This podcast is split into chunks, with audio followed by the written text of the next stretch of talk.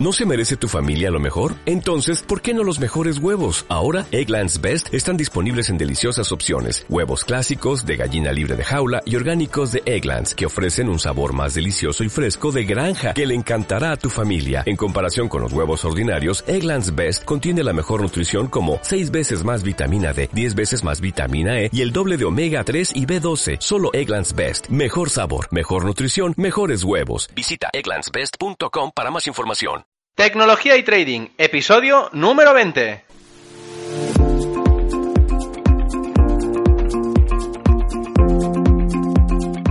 Muy buenos días a todos, bienvenidos un día más a este podcast y canal donde tratamos todo lo relacionado con el trading, la tecnología y la combinación de los dos, el fintech.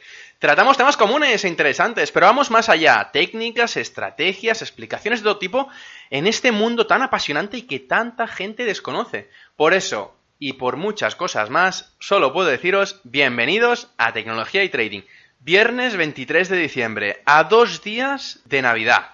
Bueno, eh, espero, que, tengáis ya todo listo para reuniros con la familia, aquellos que, lo podáis hacer, y, o con los amigos, ¿vale? Bueno, eh, hoy vengo a hablaros de una cosa que ya empecé en el podcast de ayer, y es el tema de la operativa en el trading.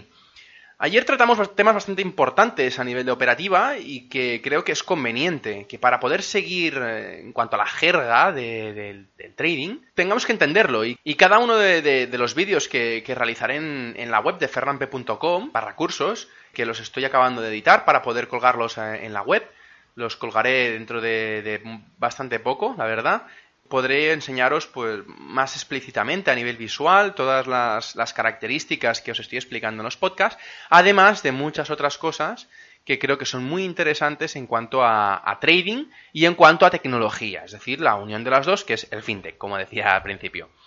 Eh, claro, para, para explicaros muchas de las cosas, yo presupongo que ya tenéis en cuenta la jerga, es decir, que, ya sabéis cuando digo que es un largo, que es un corto, eh, que es una vela, eh, todo esto. Entonces, todas estas cosas son las que repasé durante el día de, ayer. Hoy seguiré repasando y, ya está. Eh, seguiré, seguiré a partir del lunes con otro tema concreto, ya sabiendo todas estas jergas que, que son bastante importantes a nivel de trading. No solo de un activo en concreto, sino es en general son de, diferentes productos financieros, tanto sea de futuros, tanto sea de Forex, tanto sea de opciones, tanto sea de, Forex, es decir, de cualquiera. Eh, la jerga es para la mayoría igual, en algunos casos muy concretos eh, se dice de otra manera, o en algunos casos concretos se puede hacer una cosa u otra, pero esto es, son casos explícitos, son casos muy concretos de un producto financiero. Por eso hoy vengo a hablaros más específicamente de, las otras cosas importantes que cabe destacar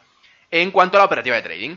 ¿sí? Eh, cabe decir que tenemos que definir otros puntos importantes, que digo, que son bastante importantes a la hora de explicaros más cosas de, de este mundo tan apasionante. Entonces, una cosa muy básica que yo presupongo, pero que la quiero dejar explícita. ¿Qué es el trading y qué es el trader? Eh, cuando hablo de trading me refiero a cuando se negocia un activo financiero por parte de un trader, que es la persona que hace esta negociación del activo, es decir, en un producto financiero. Esto se hace en un mercado financiero. Esto, todo esto lo tenéis explicado en los primeros episodios de, de este canal, en, el podcast creo que número 2, número 3 y número 4, en los cuales explico bastante a fondo qué es un mercado financiero, qué es un activo, qué es un producto financiero, todo esto que claro, lo he tenido que explicar y para, para que todo esto, todas estas explicaciones que haga en cuanto a qué es un futuro, qué es un forex, qué es, qué es las opciones, todo esto se pueda explicar con ya empezando la jerga eh, propia del trading, ¿no? En cuanto hablemos del trading, esto es este mundo que engloba los mercados financieros y más explícitamente la renta variable, ¿vale? Eh, esto cuando a, en cuanto a trading. Hay otro tipo de trading, que es el trading entre activos físicos, que, claro, al hacer, al hacer transacciones entre, entre diferentes países o entre diferentes personas, lo que se está haciendo eh, cuando, por ejemplo, se hace una operación de mil litros de aceite entre dos personas, eh, porque se está vendiendo a grandes cantidades, lo que se está haciendo es trading, es decir, una transacción. Pero en este caso, cuando hablemos de trading, hablamos del mercado financiero, de los productos financieros. Entonces, El trader es la persona que hace trading. Y cuando hablamos de trading, podemos referirnos a los mercados financieros, más explícitamente a renta variable y más explícitamente a eh, un producto financiero como es el futuro, como es el Forex o como es los CFDs o las opciones, ¿vale? Bien, este punto que es clave eh, nos lleva a, los largos y los cortos que ya vimos ayer, que recordemos que los largos es cuando hacemos una, compra y los cortos cuando hacemos una venta. Pero claro, cuando hacemos una compra y una venta, un largo o un corto, tenemos que especificar en cada operación cuánto volumen tenemos que, negociar, cuánto volumen tenemos que, operar, cuánto, con cuántos contratos de futuros entramos ah, comprando en el futuro, por ejemplo, del petróleo, cuántas acciones compramos del Santander, cuántas opciones ah, tenemos del oro. Es decir, tenemos que referirnos a la cantidad, ¿vale? El tamaño de operación que se realiza en el momento concreto, en un lapso temporal. Cada activo tiene diferente y, por ejemplo, en, en futuros se llaman contratos, eh, compras un contrato, dos contratos, tres contratos, cuatro contratos o más. En las opciones se llaman opciones. En Forex se llaman lotes. Esto lo, explicaré bastante más detallado cuando, cuando eh, em, empiece a explicar cosas más específicas de Forex, eh, igual que cuando hablemos de, los futuros. Pero al final cada producto financiero tiene su propia unidad. Es decir, como decían, en, los futuros es diferente a la de Forex y, totalmente diferente a la de las opciones. Pero eso, esa unidad, es la que viene acompañada del volumen, que como decíamos, eh, cada operación viene acompañada de un volumen. Porque yo no puedo comprar mucho pan, compraré tres barras de pan. O yo no puedo comprar mucha harina, compraré un kilo de harina. No es lo mismo la cantidad medida de, los líquidos, en los litros, por ejemplo, o la cantidad medida del peso, que son los kilos. Como son, como son eh, unidades diferentes, en este caso, depende del producto financiero, como decía, será una unidad totalmente diferente de la otra. ¿sí? Cuando hablamos de volumen, tenemos que distinguir entre dos volúmenes totalmente diferentes. El volumen de operación, que es el que, el que referimos a la cantidad explícita de contratos, lotes, opciones que se compran o venden, ¿vale? Que son, como digo, las cuantías de, a negociar en ese activo. Y el otro, que es el volumen de negociación es el tamaño de operaciones que se realizan en un momento concreto de tiempo. Es decir, cuando hacemos un volumen de operación, como decía, yo soy un trader, pues hago una compra de 100 acciones del Santander o 100 contratos del futuro del crudo. Perfecto. Nosotros tenemos definición de un volumen concreto y una cantidad concreta, ¿vale? ¿Qué pasa? Que cuando lo lanzamos al mercado, el mercado tiene que absorber no solo mis operaciones, sino las operaciones de mucha gente. Entonces, cuando agrupan diferentes volúmenes de las operaciones de cada participante, de cada trader, es decir, por ejemplo, José, María y Carlos hacen con volúmenes diferentes de, por operación tres operaciones sobre el mismo activo financiero a la vez. ¿Qué pasa? Que al final, en ese momento, en ese lapso de tiempo, el mercado, el, activo financiero, tiene un volumen de petición específico. Ese es el volumen de negociación. Y ese volumen está asociado a ese propio activo. Pero al final, ese volumen de negociación no deja de ser la suma de los volúmenes de las operaciones que han hecho estas tres personas eh, con las operaciones en este activo financiero. ¿Vale? Bien, otro de los aspectos bastante importantes es el swap. El swap en algunos productos financieros mm, es una referencia a que si dejamos operaciones abiertas de un día para otro, nos cobran un, interés de prórroga por mantener esta operación abierta. Esto tiene un coste, que dependiendo del activo puede ser positivo o negativo. Por ejemplo, en el caso del Forex, depende de la divisa, si nos, dejemos, si nos dejamos abiertas una operación de un día para otro, eh, por ejemplo, en el par de divisas dólar y yen, en el caso de que tengamos una operación corta, ¿sí? el swap será negativo. ¿Por qué? Bueno, porque es lo que se define a través de las entidades financieras que tienen que especificarse por la diferencia de precios. Bien, otro de los elementos bastante importantes es el apalancamiento. Es un elemento que también puede costar un poco de entender al principio. El apalancamiento es la relación entre el crédito y el capital invertido de un trade. Un trade me refiero a una operación. Es decir, lo que te permite poder entrar en un activo financiero teniendo un capital mucho menor a los mínimos exigidos por el propio mercado o el producto financiero. Lo que quiere decir esto es que con un apalancamiento de 1.100, es decir, eh, ya lo podéis ver que es 1.100, mm, eh, estos, el 1.100 quiere decir que puedo operar con 100 veces menos de capital de lo requerido por ese producto financiero y por tanto eh, tengo cosas buenas y malas asociadas a la vez. Cuanto más apalancamiento se tiene, más bueno y malo es ya que si sabes manejarlo, puedes sacarle mucho beneficio al tener la posibilidad de hacer más operaciones, pero si te pasas con el número de operaciones y consumes lo que ahora explicaremos que se llama margen, y utilizas todo el apalancamiento posible sin un control, al final acabaremos teniendo problemas, incluso llegando a perder gran parte del capital.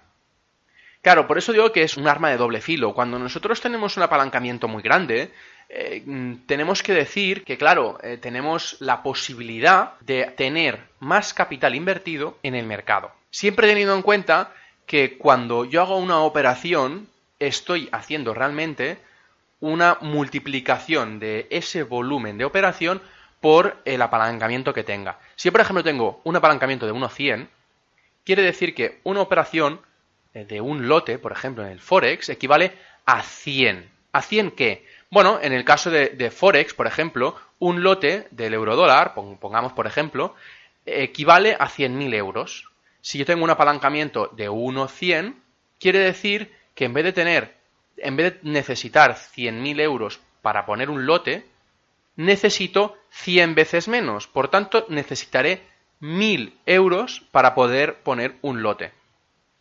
Eso es para qué sirve el apalancamiento. En vez de necesitar mm, tanto capital como para, poder operar, nos permite, nos facilita el poder utilizar estos productos financieros y estos activos financieros a través de menos capital, menos inversión. En cuanto al apalancamiento, eh, tengo que explicaros un poquito eh, qué es el margen para poder explicaros el otro tipo de apalancamiento que mucha gente lo utiliza y que lo habréis oído. El margen, eh, cuando hacemos una negociación o un trade, lo que hacemos es negociar sobre un activo financiero, obviamente. Cuando esta operación pasa al proveedor de liquidez, el comprador está obligado a realizar un depósito para garantizar esta operación. Es decir, para garantizar que tienes aún margen suficiente en el capital que se tiene para hacer la operación. Por tanto, a medida que fluctúe el precio, el margen se verá aumentado o disminuido a medida que se vaya subiendo o bajando las ganancias. En el caso de que, no vaya, que nos vayamos quedando sin, esta, sin estas garantías y lleguemos a unos límites, el broker nos avisará con lo que se llama margin call, que lo veremos ahora siguiente.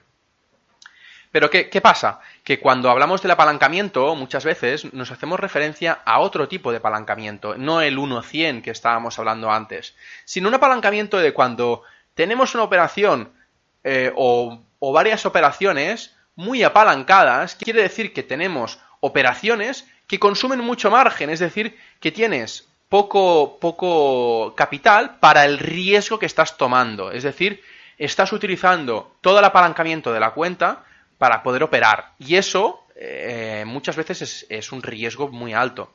Depende de tu operativa, depende de tu trading. Bien, el margin call es cuando cogemos ese margen y se va reduciendo porque vamos muy apalancados, vamos reduciendo el margen, vamos reduciendo el margen, vamos reduciendo el margen, vamos poniendo operaciones, van consumiendo ese margen y al final el broker dice, oye, eh, no tenemos suficiente liquidez eh, en, tu, en tu cuenta, no tenemos suficiente eh, capital, no tenemos suficiente depósito de garantía. Entonces el broker lo que te hace es llamarte, obviamente ahora no te llaman, pero antiguamente se, se llamaba por teléfono y te decían, oye, que al final te estás quedando con poco margen en, tu cuenta. Entonces, tienes dos opciones, o poner más dinero o esperar a que se cierren solas porque, bueno, mm, vaya bien el mercado o vaya mal y te tenemos que cerrar nosotros el grifo, el broker. Entonces, por eso se llama margin call, porque antiguamente se hacía una llamada, ahora ya no. Ahora los sistemas financieros que tenemos actualmente para poder operar, que son plataformas de trading, ya sean plataformas móviles, ya sean plataformas virtuales o, de software, o por, páginas web o, software que te instales en el ordenador, este software ya te avisa de este margin call. Entonces, justamente cuando ya superas el margin call y te vas quedando sin margen y sin margen y sin margen, aunque el broker te siga avisando que no tienes margen con ese margin call, al final lo que salta es lo que se llama el stop out. ¿Qué es el stop out? Es el cierre de las operaciones más tóxicas dentro de tu cuenta. Cuando digo tóxicas, ¿qué quiere decir? Que son las que consumen más margen. Por ende, cuando hablamos de son las que consumen más margen, son las que tienen más volumen por operación perdedora. ¿Qué quiere decir esto? Bueno, pues que si tenemos, por ejemplo, tres operaciones y con mucho volumen las tres, pero tenemos poco capital en la cuenta, al final cerrará la que más volumen tenga a la vez que más pérdidas tenga. Entonces, eh, este, este stop out se hace ah, de forma automática, sin que el, trader pueda hacer nada. Muchas veces este stop out eh, se avisa de antemano eh, en el broker diciendo, oye, el stop out lo tienes a tanto por ciento de margen. El margin call lo tienes a un tanto superior con respecto al stop out. Esto normalmente lo avisan los brokers, pero en el caso de que no lo avisen, tenéis que pedirlo al broker. Es decir, decirle, oye, de todo el margen que tengo, ¿cuánto porcentaje es el margen en el cual yo entraré en margin call?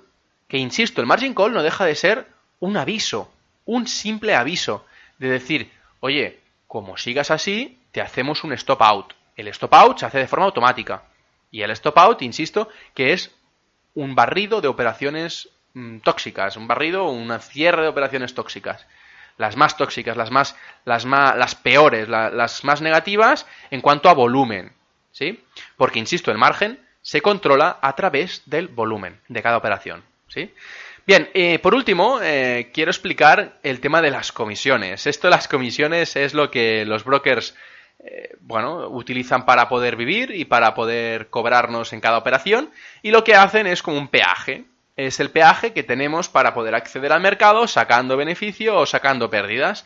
El broker por cada operación se queda una pequeña comisión. Esta comisión va asociada al volumen de la operación.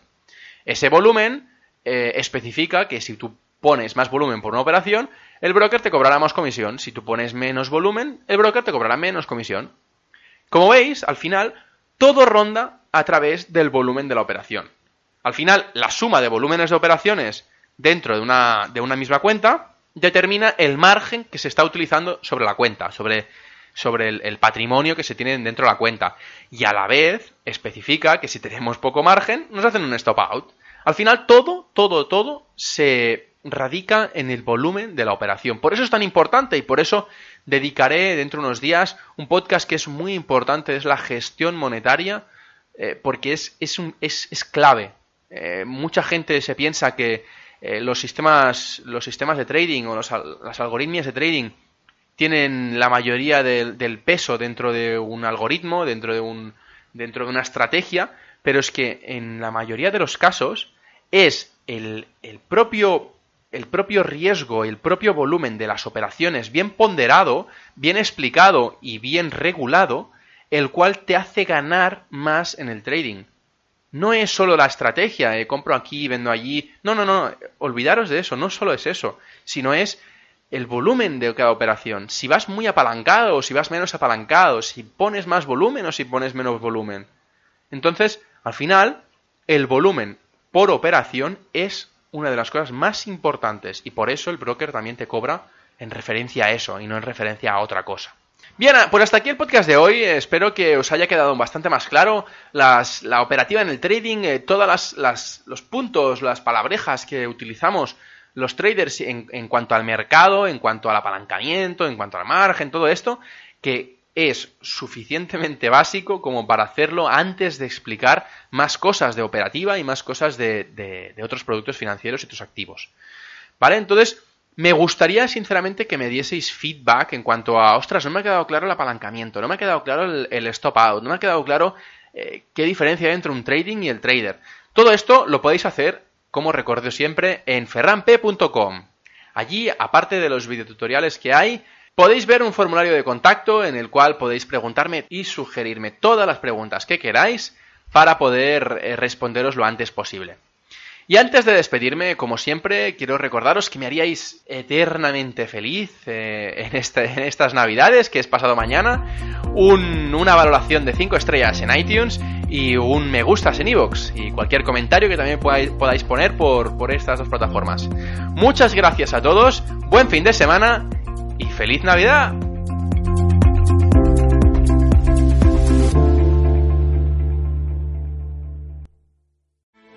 Grand Canyon University's RN to BSN online degree program makes earning your bachelor's in nursing possible. Balance online coursework with local in-person clinicals to position yourself for potential leadership opportunities in the time you have from wherever you are, leaving room for what matters. Achieve your goals with your personalized plan and team behind you. Find your purpose at Grand Canyon University. Visit gcu.edu.